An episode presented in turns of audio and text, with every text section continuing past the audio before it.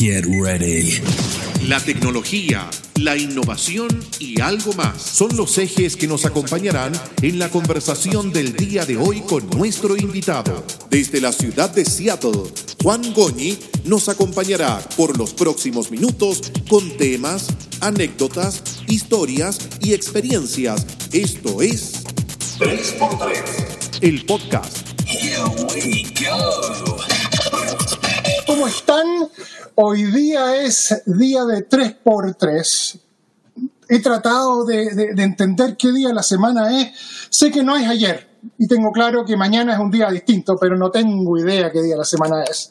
Lo que sí sé es que son exactamente las 9 en alguna parte del mundo. Son las 9 de la noche en alguna parte del mundo. Hoy día tenemos un invitado. Uy, si les contara, el de ayer era bueno. El de ayer, sin, sin lugar a dudas, el invitado ayer era bueno, pero el de hoy día es lejos, lejos, lejos, lejos el mejor. Y cuando preparábamos la entrevista, descubrí algo que me gustó más todavía. Es colocolino igual que yo, así que es lejos el mejor invitado que hemos tenido, creo que nunca. Pero antes de presentarles a este interesante invitado, quiero contarles que Acuérdense, el canastoamarillo.cl, frutas y verduras despachadas a su casa, ponen la orden de compra en el teléfono o en internet, antes de las 12 del día les llegan ese mismo día a su casa directamente. Soltexa, todo lo que necesiten en temas de redes, de, acceso a la, famosa nube, cómo colocar sus servidores en la nube, cómo colocar la información en la nube y también cómo eh, subir todo lo que están haciendo a toda la plataforma de G Suite de Google. Y finalmente, carácter creativo, la agencia de publicidad digital que nos está ayudando en todo lo que estamos haciendo, nos están acompañando y los pueden ayudar ustedes con todo lo que tenga que ver con gráfica, eh, presentaciones, imagen de marca, sitios web. Bueno, ¿quién es el invitado de hoy día? Cuando estaba preparando la presentación dijo, dije, bueno, ¿cómo lo presento? Mm, No hay mucho que hacer. Con ustedes les traigo al aire de Santiago a don Leo Caprile. ¿Cómo estás, Leo? Hola Juan, ¿cómo te va? Gusto saludarte. Oye, tremenda presentación. Me siento como, no sé, como eh, ganándome la medalla del Congreso. Muchas gracias. Te pasaste. Pero lejos, lejos el mejor invitado que he tenido hasta la fecha. Y ya con esto, mira, con el que tengáis el banderín de Colo Colo, Ah, que ahí está, ahí está, ahí está. ¿estaba ahí en el estadio cuando ganaron la Copa Libertadores? No, fíjate, hoy día precisamente me hacían una entrevista a raíz de grandes momentos deportivos. Yo no estuve en el estadio. Había estado para eh, la semifinal con Boca Juniors, que ganó Colo Colo 3-1, que hubo un escándalo, ¿te acuerdas? Y después estuve, eh, no fui ni a la primera final ni a la segunda final. Por la cuestión de cábala, como falló la, la, primera pasada, quedamos con los amigos de verlo en la casa y nos juntamos un grupo, puros hombres, yo era soltero en ese tiempo, todos en mi dormitorio, quebramos una cama, eh, rompimos una pared a patadas, una locura. Además que, claro, éramos súper cabaleros, ¿cachai? Entonces, eh, la primera oportunidad que nos vimos, la primera final, llevamos, uno llevó, yo tenía que llevar algo de trago, y llegué como muy a la hora, y en la avenida Holanda con el aguilucho, en la comuna de Providencia, en Ñuñoa allá, había una chichería. Entonces, como iba a llegar con las manos peladas, llevé chicha. Entonces, tomamos chicha con whisky y fue un desastre. O sea, y la final se vivió con los mismos, con los mismos eh, bebestibles. Chicha con whisky, eso sí que no tiene nombre, ¿ah? Eso, el, el whisky se acabó muy rápido. ¿cachai? Entonces, pues, ¿qué tomamos ahí? Con chicha. No había nada abierto. Sí. Ese, ese momento Chile lo vivió encerrado en sus casas, en los bares, todo el mundo eh, puertas adentro. No, no había gente en la calle, no había nada. qué, qué bonito es cuando el, el fútbol puede unir a un país completo. Fue, recuerdo, yo era mucho, era más chico cuando Chile ganó, cuando Chile, bueno, Colo Colo es Chile, así que, y a los que no Además. es mi programa, así que, cuando- Y yo soy tu invitado, así que- así que estamos listos, así que los de la Católica y los truchos se pueden salir, total, estos internet, hay gente de sobra. Pero une el país, el- el- lo que pasó con la Copa América, yo la viví desde acá, eh, esos cabros, cómo lograron unir al país y demostrarle, hablábamos antes fuera del programa, estas nuevas generaciones que se puede, que, que, que se puede pensar en grandes cosas y se puede llegar arriba. Mira, ocurren cosas muy curiosas. ¿eh? Yo coincido con eso que dices tú, pero Colo Colo, por algo, decimos que Chile, porque en dos oportunidades ha tenido esa capacidad de aglutinar a todo el fútbol, a toda la identidad nacional. Al 73, acuérdate, el Colo Colo 73, que salió campeón de vicecampeón de América, que estuvo a punto de ser campeón, eh, logró que ese, en ese tiempo o en los días previos no hubiera conflicto, no hubiera protesta, no había enfrentamiento entre partidarios y no partidarios de Allende. Y después en 91 también lo mismo porque estábamos regresando a la democracia, estábamos en plena transición y, logró eso de, unirnos a todos. Y finalmente el tema de la Copa América eh, le cambió la mentalidad a mucha gente que, tal como decías tú, le demostró que sí se puede hacer. Mira, ganarle a los argentinos. Yo tengo un amigo argentino acá que me mandó antes del partido de Chile, me mandó una foto de América Latina donde aparecía la, de la carne, y vamos a hablar de la comida, aparecía el, el, eh, el hueso, eran los Andes, y Chile era la grasa. que la grasa, no, la grasa no se come, no, no se habla. No, pero la grasa le da el sabor a la carne. Pues, y después de, esa Copa América, y yo le mandé después un meme, cuando ganamos la Copa América, ganamos, dijo la mosca. Pero la ganamos, pues si tú eres chileno, como no? Yo soy chileno, cuando ganamos la Copa, la América, la segunda, la en Estados Unidos, que pensar que tengo 100 años 100 años para sacarle pica. Este es el día uno, porque no es la Copa América siguiente, 100 años para sacarle pica. No, ellos iban a sacar los balazos en la, en la, Copa Centenaria y se la tuvieron que comer de nuevo. Ese día sí que la marraqueta estuvo mucho más. No, no, una locura. Incluso acá, o sea, acá en Estados Unidos se vivió, bueno, ¿para qué hablar del 7 a 1 con México? Oh, ¿cómo, lo disfruté con mis amigos mexicanos? Oh, mexicano. Al final me, mandaban mensajes y me decían, por favor, que paren esta cuestión. Esto ya es criminal. Fue un crimen. Fue un crimen, 7 a 1. Pero bueno. Eh, 7 0. 7-1. Metieron uno al final, así como. Mira, ni siquiera lo vi, estaba tan, tan, tan metido en la celebración por mexicano. la sufrieron, la sufrieron. Bueno, Leo Capri ha estado en la televisión eh, no, no. Mira, todos los dos, aquí todos tenemos la misma edad, así que, pero yo, yo como que nací un par de días antes que tú, y yo nací viendo a Leo Caprile, cuánto vale el show, eh, en los programas, en qué, tú partiste en el 5, ¿no? ¿En qué canal partiste tú? El canal UCB, que ya no existe, ahora se llama eh, TV Más. bueno, eso era de la Católica de Valparaíso, donde mi papá fue de los pioneros de la tele en los años 60 eh, de repente a mí me llaman un director que había trabajado con mi papá en un programa de deporte que tenían el día domingo. me dice, me gustaría que hiciera algo como lo que hace la radio, pero acá. Y él era muy divertido, Eduardo Gandulfo, un gallo muy alegre, bastante mayor que yo. Y entramos en esta jugarreta de hacer una televisión más intuitiva, más juguetona y empezó a andar muy bien. Estoy hablando del año 80 y algo.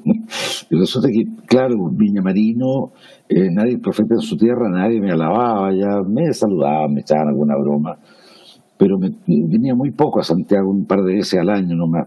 Y vengo, a, esto parte en octubre, y vengo por ahí por diciembre a comprar unos regalos de Navidad para mi mamá, me acuerdo. Y en la calle la gente me, me saludaba y me pedían autógrafo. Entonces yo no entendía nada y me di cuenta que había pegado el palo al gato porque estaba metido en la tele y que la tele, claro, en Santiago tenía mayor consumo y, y, se, y, se, y se vino una especie, una, una ola de una ola de elogio y de repente me vi relacionado con don Francisco, me trajo la tele, me metí al 13, bueno, ahí está mi papá de locutor, a la edad que, no mucho más joven que yo, y mi papá tenía 40 años tal vez. Nos parecemos, ¿eh? Mira.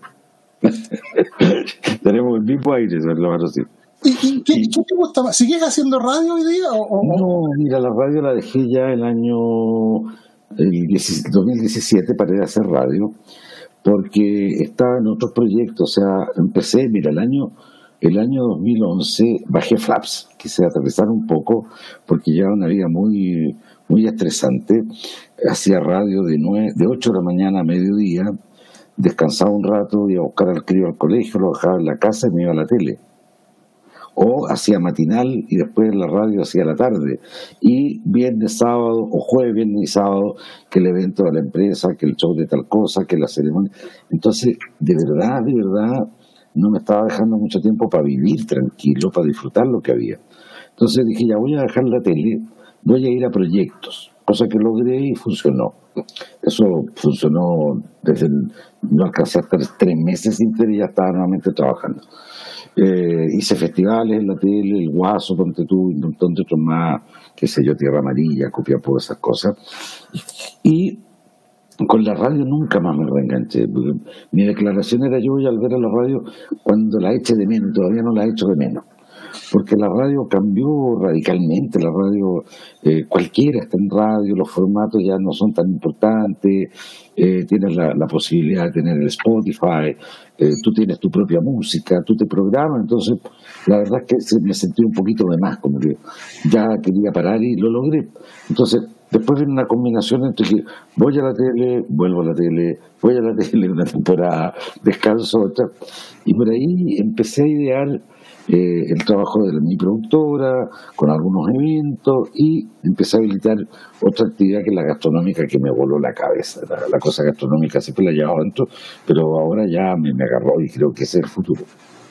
Vamos, vamos a hablar largo de la parte gastronómica y debo decirte que cuando estaba haciendo mi tarea de, investigar al, al invitado y ver qué es lo que me decía Internet con respecto a ti, Mira, lo único que te puedo decir es que me, morí de hambre, porque las fotos que tienes tú son increíbles. Entonces, cuando hablamos para conocerte, porque nosotros no nos, no nos conocíamos, eh, lo primero que te pregunté si, si, tenías un restaurante, porque las fotos de la comida eran impresionantes. Me dijiste que no estaba en los planes todavía. No, pero hay una alternativa por ahí, pero una, una nueva modalidad, por decirlo así. Bueno, y cuéntame, eh, siempre la gente que yo he hablado de radio y yo algo tengo de radio, no se nota con esta voz estereofónica que tengo, era como bien romántica la gente de radio. Yo conocí a Juan Carlos Gil de la minería, mi papá trabajó en radio, era como, como súper romántica, hay un amor, así no, la televisión es pura luz, la radio es lo, el medio de comunicación de verdad. ¿Sigue eso o, como si tú cambió totalmente con la, con la tecnología? Lo que pasa es que las radios perdieron una cosa que era como el espíritu de la radio, o sea, tenía una cosa vocacional muy fuerte. ¿ah? una persona que era de radio podía morirse en una radio y había una estabilidad laboral. En cambio, en Chile eh, llegaron las grandes cadenas que compraron un 70% de la oferta. Y si tú no estabas de acuerdo con los lineamientos de esa oferta, te quedaste sin pega. Tú caes en desgracia con un, con un consorcio radial y perdiste un 70% de posibilidades de tener trabajo. Eh, la radio en cadena o las grandes cadenas mataron la radio local, esa radio que te decía cuando ibas por la carretera, escuchabas tú la avisaron de Santa Lucía que en el cruce va a estar el camión con los chanchitos o viene llegando su cuña, que había una cosa social detrás de la radio, una, una cosa de servicio. Entonces la radio se volvió más bien un tocadisco, se volvió más bien burda, se volvió una radio muy de oportunidad más que una radio espiritualmente social. Era el rol que siempre cumplió. En Chile se mantienen como con ese espíritu radios como Cooperativa, Bio Bio, eh, qué sé yo, ADN, son las radios informativas. Las otras son radios de compañía o de joda. Una radio donde, ponte tú que fue la última que yo trabajé, que fue la Radio Corazón, una, la, fue número uno desde que partió hasta el día que me vine y creo que todavía sigue siendo, son 14, 15 años de liderazgo. Eh, era una radio que se basaba en el teléfono. La gente hablaba, contaba cosas, saludaba, entonces ya dejaba un muy pequeño margen para el ingenio, para el, aporte que uno podía hacer, y como era la radio número uno, era muy difícil cambiarle el tranco. Entonces, esa fue una de las razones que a mí me hizo dejar la radio. No descarto en el futuro, yo creo que la radio también tiene mucho de circunstancia, que se pudiera transmitir desde cualquier lugar lo que estamos haciendo ahora. Pero eh, acá se complica mucho con, el, bueno, yo creo que ahora con el 4G y ahora que viene el 5G, tú me lo vas a, me lo vas a refrendar. Sin duda que las señales van a ser mucho más estables Ah, y, no vamos a tener problemas de, qué sé yo, de delay, no vamos a tener problemas de corte o qué sé yo, que definitivamente se te vaya la señal, que es el riesgo que, que, se corría. Entonces había mucho temor por innovar. Yo soy de la, de la idea de tener una suerte de chaqueta donde tenga la radio acá. Entonces voy caminando, transmito, corto, meto música, me paso un llamado yo mismo. Es como mi fantasía radial, tal vez en ese aspecto, en ese sistema o dentro de ese marco, eh, me gustaría volver pero en el formato habitual creo que ya como que se rayó un poco y hasta está apareciendo acá en Chile con mucha fuerza. En los Estados Unidos sé que hace mucho rato ya penetró y el fenómeno del podcast. Porque tú almacenas y escuchas cuando quieres, lo que quieres y como quieres. Y hay mucha oferta ya. Pero hay un peligro grande ahí que es que yo siempre lo he visto. Claro, técnicamente hoy día cualquiera se para frente a un micrófono o frente a un mm. teléfono y dice lo que quiere me imagino que ustedes cuando hacían sus programas de radio o programas de televisión, pasaban largas horas producción, viendo qué decir. Había una responsabilidad con respecto al contenido. Hoy día cualquier cabeza, dice cualquier cabeza de pescado y están estos youtubers que mientras más, estúpido, mientras más estúpido lo que dicen, más views tienen, como que se perdió el sentido de eso. Bueno, lo que pasa es que, claro, una persona se convirtió en un medio. Entonces, eh, en vez de estar escuchando otro medio, yo quiero protagonizar mi medio. Esa es como la, como la lógica, como el paradigma que hoy día eh, está imperando. O sea, eh, cualquier muchacho con un teléfono, con, un, con una conexión a Internet puede ser radio, puede ser televisión. De hecho, el, el, tema de la convergencia de todo en el teléfono transformó el estilo de vida. O sea, tú antes te ibas a una cantina con unos amigos a cantar y a emborracharte y ya no lo puedes hacer, porque dos meses más allá hay un señor y te muestra y dice, mira, estaba borracho anoche. No puedes ir a un cabaret, mucho menos. Entonces, hay, esta, esta, esta del, del hiper eh, como periodismo ciudadano, tú tienes un eventual paparazzi en todos lados. Entonces, primero hay un tema de que te niegue salir, que te pueden molestar, que te pueden malinterpretar, no tienes vida privada, y por otro lado se crea un espacio donde cualquiera puede jugar a los medios de comunicación. Y de repente lo grotesco, eh, lo, lo, lo, lo, que se, lo extravagante, se vuelve mucho más atractivo para el público. Entonces, un tipo que habla mal, que tiene un mal contenido, que rompe con todos los esquemas, como no hay censura, como no hay autocensura, mientras más estrambótico soy, más número tengo. Entonces, lo importante aquí no es, no es, no es, la calidad, es la cantidad. O sea, yo hoy en día voy a sacar una foto pilucho porque quiero más likes. Claro. Entonces, la gracia es conseguir un like con un buen contenido, con una idea, una buena foto, un, buen corto, pero eh, lamentablemente las cosas se miden de otra manera hoy día. Bueno, hay, hay un fenómeno psicológico que, que el like te genera endorfina. Es como, eh, eh, me gusta, tú abres el teléfono y tengo 50 o 100 likes, y, y, para efectivamente llegar a ganar plata en YouTube, tienes que tener hoy día la barrera de entrada son mil seguidores y tienes que tener 40.000 horas vistas. O sea, es un volumen muy, muy grande. O transmitís mucha tontera, o tienes mucha gente, lo cual hace la barrera alta. Pero esas cosas, ¿tú las consideras televisión? ¿YouTube es televisión? No, YouTube es una, es una plataforma de imágenes de, instantaneidad de acontecimientos, pero no hay necesariamente, porque lo hay también, una elaboración de un mensaje, no hay un trabajo, casi todo es casual, casi todo es me la, me la encontré amarrada en un trapito. Yo recuerdo la historia de una niña que venía aquí a, una mexicana, que venía al, al Movistar Arena, que es el gran coliseo de Santiago, y yo no entendía por qué las niñas se peleaban por entrar y pagaban el equivalente a 10 dólares por un ticket. Y era porque esta niña era una youtuber que aparecía siempre en una caja como de Barbie con un plástico y hablaba y hacía cosas como muñeca.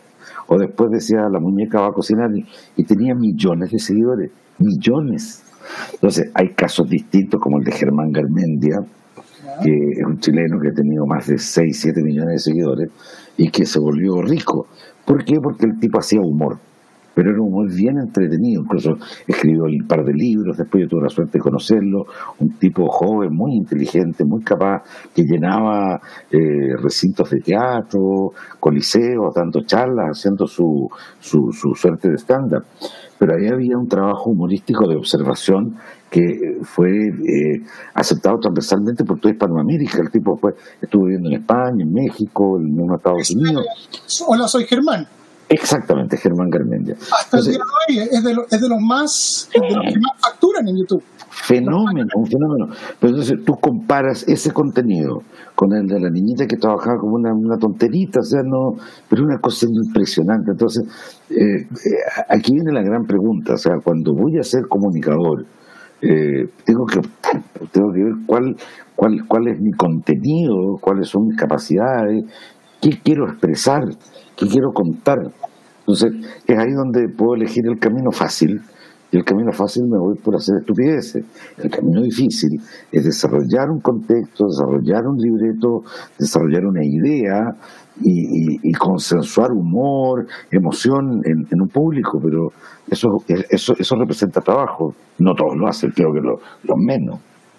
Y eso es, eso tiene como una responsabilidad cuando tú decides decir algo, cuando haces esa propuesta comunicacional, tú estás asumiendo que lo que estás diciendo puede afectar a alguien o puede estar, tener impacto, porque hoy día se paran y lo dicen, nomás mientras más estupidez y más garabato, más likes tienen. Imagino que en los años de televisión tienes que haber dicho, no, esto no lo voy a decir, esto no va a conmigo. Es que el, haber trabajado tantos años en medios de comunicación eh, te dan una herramienta que es la autocensura. Lo que no quiere decir que tú te autoprohíbas hacer algo, pero tienes, tienes la capacidad de controlarte y de, y de pensarlo dos o tres veces antes de decirlo, o de manejar un cierto tipo de freno que va más rápido que la velocidad de tu desarrollo. No sé si me explico. Es como tirarte contra, contra el abismo y saber frenar justo a tiempo. Hay un momento. Entonces, claro, hay un tema de responsabilidad porque hay gente que no, no se le va la vida en eso y, y que si les va bien es porque se la encontraron, nadie se lo propuso. O sea, en, ser un youtuber exitoso, no, más, más exitoso, menos exitoso, ahí no hay una vocación, hay una cuestión de coincidencia, ahí hay una cuestión de que pasó, pasó nomás. Pero eh, nadie, nadie en el colegio dice yo voy a ser un youtuber exitoso. Bueno, hay, hay un fenómeno en Estados Unidos que la gente le dice a los niños, bueno, ¿qué es lo que quieres ser tú? Y los niños dicen yo quiero ser youtuber.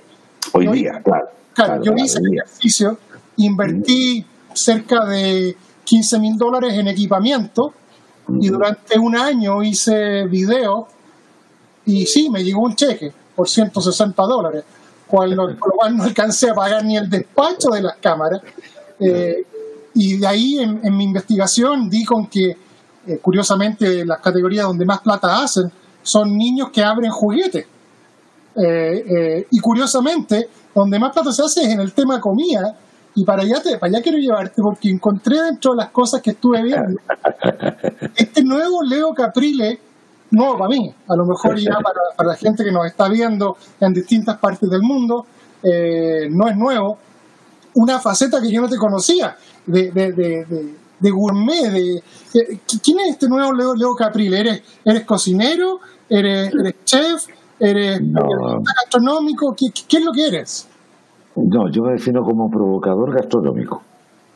Eh, lo mío viene de la, de la familia. Yo en una familia italiana donde se cocinaba siempre, era cocina grande, mi mamá heredó las recetas de los, de los nonos, y mi mamá era profesora de cocina, y de todos mis hermanos somos cuatro en realidad. Yo fui el que, el que se levantaba temprano a hacer los ñoquis con ella, el que le ayudaba a amasar, y así fui aprendiendo. ¿ah? Y de repente llegó un momento en que cuando me voy a vivir solo a los veintitantos, veinte, veintiún años, me doy cuenta que tengo que comer. Y aprendí a cocinar rápido y rico. ¿Ah? Y después aprendí a cocinar rápido, rico, nutritivo. Y después aprendí a cocinar rápido, rico, nutritivo y económico. después aprendí a cocinar rápido, rico, nutritivo y eh, para darle el gusto a los demás.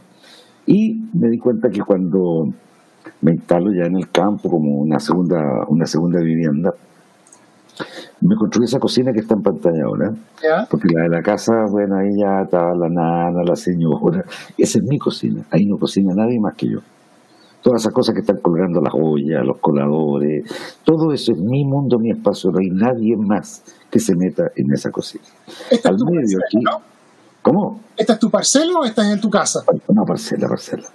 Eh, al medio, frente a eso, hay un mesón como una, como una barra de sushi, que de ahí sirvo comida a los amigos que se sientan en un taburete alto. Al medio hay una mesa larga donde caen 20 personas.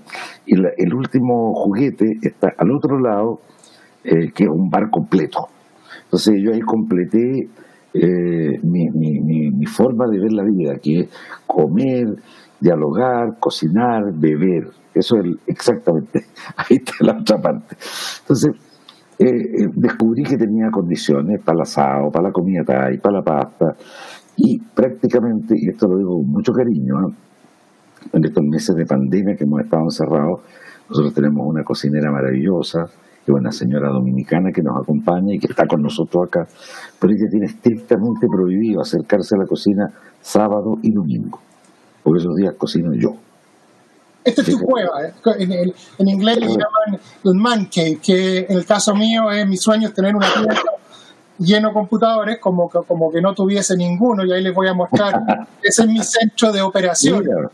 Eh, pero este, este es tu, tu man cave, donde tú tienes todas tus cosas, invita a la gente. No, no puedo dejar de preguntarte. Me dice que eres italiano y de cocina, ¿no es cierto? Mm, de tradición italiana. Sí, claro. Quiero ver tu cara, vamos a poner tu cara a ver cuál es tu reacción. La pizza con piña. No. No, eso es un crimen, no. Descarté, voy a hacer de cuenta que no escuché eso. Mira, es como ponerle piña a una empanada. Es una falta de respeto. Con eso te lo dije todo, ¿no? ¿Tú le pondrías piña a una empanada? No, no. no, Tengo un amigo australiano que le pone ketchup a la empanada. Entonces, eh, acá hay un humorista muy conocido que se llama Jay Leno, que ah, tenía un show. Y, y, y, es de los que en una conversación alguien le, nombra la pizza con, con piña y se para y se va. O sea, eso es una, es una ofensa de madre patria. es un crimen, eso no se puede hacer. Hay otro crimen que si mi nono, cuando estaba vivo, alguna vez echó a alguien de la casa, cuando un tano sirve espagueti, cortarlo. Cuchara, enrollar y comer para sacar salsa y pasta. Pero, como dices tú, si alguien corta la pasta, hay que echarlo de la casa. Eso es un crimen, eso es una brutalidad. No, eso no se hace. Es una falta de respeto a un italiano. No, se puede. No, no, no, por ningún motivo. ¿Cuál es tu plato favorito? ¿De qué cocina? ¿De qué tipo de cocina? De la cocina italiana, veamos.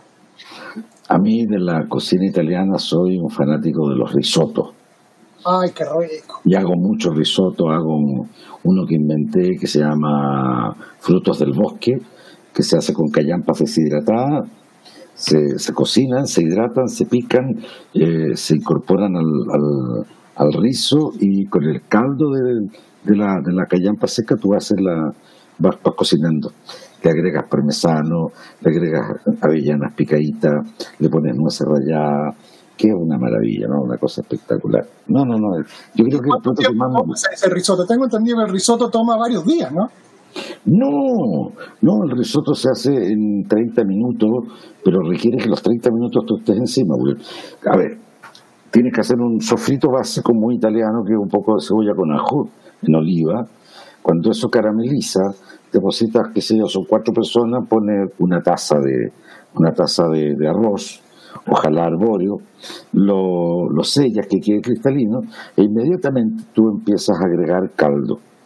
Porque el, el, secreto del risotto radica precisamente que, por ejemplo, tú vas a hacer un risotto de camarones. ¿Con qué hace el caldo? Con los camarones. Claro se va a hacer un risotto de carne, qué sé yo, usa el jugo de la carne, que el caldo de la carne, se hace uno de verdura con un, con un concentrado de verdura. Entonces, y ahí vas agregando hasta cubrir, y eso empieza, y siempre revolviendo, se, se va a, a reducir el líquido y vuelves a poner y vuelves a poner y vuelves a poner. Ya cuando tú vas probando, notas que ya han pasado 25, 30 minutos, notas que el, arroz está más blandito, agrega un, una buena cucharada de mantequilla y parmesano en, en, en, viruta o en, o en rallado, y eso te va a dejar una cosa pegote, porque el risotto requiere servirse como, como pegote, como húmedo. No es algo seco, no, no. Y tampoco puede ser una sopa. O sea, tú tomas con una cuchara una bola y te cae todo y queda pegado. O sea, e-, es ligoso y, lo que le da la ligazón esa es precisamente la mantequilla con el parmesano. Tiene la, la, consistencia a lo mejor de un, de un buen charquicán. Es como, es como parmesado, así, es como... es como una mazamorra. Sí, sí, sí. Y, de comida chilena, estoy mostrando acá tu parcela, que me contabas que es tu emprendimiento. Mira, eso que, está, eso que estás viendo ahí La parte frontal es, es como son como dos rectángulos. La parte frontal donde están las ventanas rectangulares, eso es la cocina y el quincho y la cocina. Y lo que está hacia la derecha, eso es el bar donde está la ventanita redonda. Atrás hay una piscina por donde yo por la ventana paso los tragos, por el otro lado los que están en la piscina. Y hay otro sector donde tengo mesones grandes, hago eventos para 70, 80 personas. Esperamos que algún día esto se abra a la gente y, se pueda llegar a, a visitar. Esto, la idea tuya es que ¿Esto es como atendido por su propio dueño o esto es...? Sí, no, mira, lo que pasa es que yo funciono eh, sin publicidad, es un boca a boca, partí hace dos años y en el primer año me fue extraordinariamente bien, porque esto está orientado a, el típico almuerzo de empresa, el típico paseo de fin de año, el típico, más pequeño sí, el encuentro de un directorio. Entonces, ese directorio me pide que quiere comer. Entonces, me, me han pedido, fíjate, pantrucas les hago pantrucas, me piden un buen vino, me piden ensalada de la chilena, de la otra, y se hace un menú.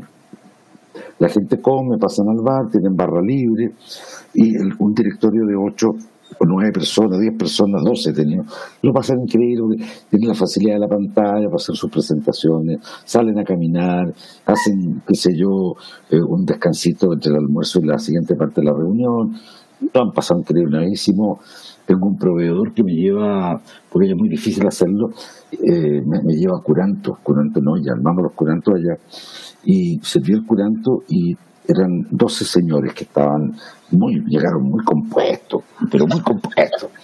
Y se fueron Claro, y a la hora del almuerzo se sirvió el curanto y el vino fue bien generoso. Porque dejémonos de tonteras, un curanto sin un buen blanco no tiene ningún sentido. Bueno, y se tomaron varias botellas, yo diría que una por nunca, más o menos, cuando miraba la cuenta al final. Y, al final se pone a llover. Entonces estaban con la, el asador chimenea prendido, comiendo curanto, habían tomado todo el vino del mundo y cantaban el gorro de la... no se querían ir. Entonces, ese es el encanto de esto, que en el fondo yo no, no espero que abra el restaurante y tengo que esperar que venga alguien. Yo abro cuando tengo un grupo. Entonces, si la gente quiere pasarlo bien y tomarse su trago, nosotros por una cuestión de responsabilidad social decimos, nosotros le incorporamos en el precio transporte de Santiago a Curacaví, son 30 minutos, por la carretera son 25, 30 minutos no más, porque tú sales por el Sheraton y ya no, no hay un semáforo. Ahora tenemos free flow en el peaje, entonces no hay que parar para nada. Entonces llegan allá, estacionan el bus, toman, comen, lo pasan increíble y después se van todos contentos en el bus de vuelta para Santiago. Entonces eso se hace con... ¿Cómo? Qué buena idea, o sea, pueden comer y tomar tranquilamente y no tienen no no hay no hay peligro de, manejar porque ahora esto partió con una fiesta que hice para unos amigos de la colonia judía que me habían pedido un lugar donde pudieran, a los judíos les gusta cantar y todo el cuento, tiene su, su estilo de celebración, entonces les encantó el lugar yo no le conté a nadie y nunca hice publicidad, nada. Y ellos, de boca a boca, oye, tenemos el cumpleaños, tenemos Marvitzba, tenemos esto, tenemos el otro. Y empezaron un empresario, el grupo, la empresa, tanto. Y me llené de eventos. Hasta que el año pasado ya tuve que hacer algunos, algunos ajustes, que sé yo, agrandar los camarines, ver unos accesos nuevos, eh, hacer varias mejoras, ¿te fijas? Dejé todo listo, tenía reservas, pero de septiembre a diciembre y viene el estallido social, chao, nada. Ah, claro, primero ustedes tuvieron primero el estallido social y después, después vino que no que no hirvió el cielo. Exactamente, entonces eh, fue un, pequeño desastre, menos mal que, claro, yo soy de los que invierte con lo que tengo, no con lo que voy a tener. Entonces no le debo un peso a nadie, toco madera por ahí y, y puedo esperarte, fíjate, porque además no tengo personal contratado. Yo llamo, qué sé yo, dos, tres señoras que me ayudan en la cocina, un maestro que me ayuda en la parrilla, otro que se hace cargo de los baños, la mantención, qué sé yo, y se acabó. Entonces, hay pega, lo llamo, no hay pega, no lo llamo. y atendido por su propio dueño, incluye la, la, la, habitual selfie con, con el dueño, con el Leo. Bueno, eso, eso sí, eso es gratuito. Pero ya si me piden, me piden charla, me piden, me piden eh, una rutinita, ya eso es otra cosa. Oye, Leo, nos sonó el el tiempo. Yo por respeto a tu tiempo vamos a dejarlo hasta acá. Tenía un montón de cosas que, que, conversar contigo, la época del cuánto vale el show. Tengo aquí una foto con el, con el ¿cómo se llamaba? El, ah, con el parquímetro. Con el parquímetro que era tan simpático. Estoy sonando como mi papá, era tan simpático. Era para cagarse la pizza el weón. Eh, y usted tiene una dinámica increíble. Pero quiero dejarte de cámara para que invites a la gente a seguirte Ahí tengo tu Instagram para que se contacten contigo. Doy fe que leo, lee los mensajes. Yo no te conocía hasta ahora y te mandé un mensaje por, por Instagram. Lo leíste, seguramente googleaste a ver quién era este loco y era cierto que estaba en Estados Unidos. Y, creo que, sin lugar a dudas, lejos el mejor inventado que he tenido. Eh, pasado súper bien. ¿Dónde te ubica la gente? ¿Cómo se conecta contigo? Mira, muy fácil, yo estoy en el Instagram arroba Leonardo Caprile, estoy en Twitter como arroba Leo Caprile, súper fácil, así que ahí estoy disponible, Facebook también arroba Leo Caprile. Eh, siempre dispuesto a conversar con los amigos, eh, sobre todo con un chileno, Pate Perro, que se fue, que se atrevió, eh, me alegra mucho que te desempeñe en esa sociedad tan distinta a la nuestra, pero al mismo tiempo tan parecida. Eh, sufrimos los mismos problemas en este mundo tan, tan globalizado y también eh, me mueve el interés por experimentar y por, eh, por navegar por estos medios nuevos, con este nuevo tipo de conductores, este nuevo tipo de medios de comunicación, que no hay que dejar de lado porque siempre nos encontramos con una grata sorpresa, así como también nos encontramos con una manga de idiotas que están puros deseando Así que bueno, un abrazo para ti, para tu familia, ya tendremos el gusto de conocernos y cuando antes por le llamas y te vas a comer algo allá. ¿Te parece? De todas maneras, y te dejo la invitación en cámara, te la voy a hacer en cámara, no fuera, en lo que te puede ayudar tecnológicamente, con gusto de, ayudarte, eh, eres una parte importante de mi historia, de mi historia visual, de mi historia, de, mi cultura, de mi cultura. Yo nací y eres parte, Leo Caprile eres parte de lo que yo viví, Sábado Gigante, tanto al show y tantas otras cosas. Así muchas gracias, Leo. No, mira, hagamos una cosa encárgate de diseñarme esa radio que yo sueño. Y encárgate de diseñarme el canal que yo sueño. Tú la llevas. Tú te conviertes, en, mi, en, mi, en mi hombre manager. ¿Te parece? Mira, yo cuando explico qué es lo que hago, yo soy el hueón de la cotona blanca, el que arregla las impresoras y el que arregla y allá atrás la cotona blanca. Quedaste desafiado. Hazle, hazle dos medios de comunicación al que tú crees que es el mejor invitado. Bueno, un abrazo grandote. Doy, eh, escucha, increíble este programa, lo pasé súper, súper bien. Ya vamos a ir cerrando pantalla, ustedes están viendo ahí mi centro de operaciones. Y quiero darle gracias a la gente que ha creído en nosotros, ha creído en este proyecto. Soltexa, especialistas en G Suite en Chile creativo, la agencia boutique que nos ayuda con toda esta gráfica y finalmente el canasto amarillo para todo lo que son frutas y verduras despachadas a su casa. Desde la ciudad de Seattle al otro lado del mundo, a la gente que nos está viendo en Argentina, a la gente que nos está viendo en Colombia, en Panamá y a toda la gente que nos ve en Chile, un abrazo, que tengan un muy buen día y nos vemos en la próxima. Y esta ha sido una nueva versión de 3x3, el podcast. Agradecemos a nuestros auspiciadores y los invitamos a que se conecten con ellos siguiendo los links que están en la descripción de este audio. Soy Jorge Aedo y a nombre de Juan Goñi y todo el equipo de 3x3 les damos las gracias por acompañarnos en el día de hoy y los invitamos a escucharnos en un nuevo podcast.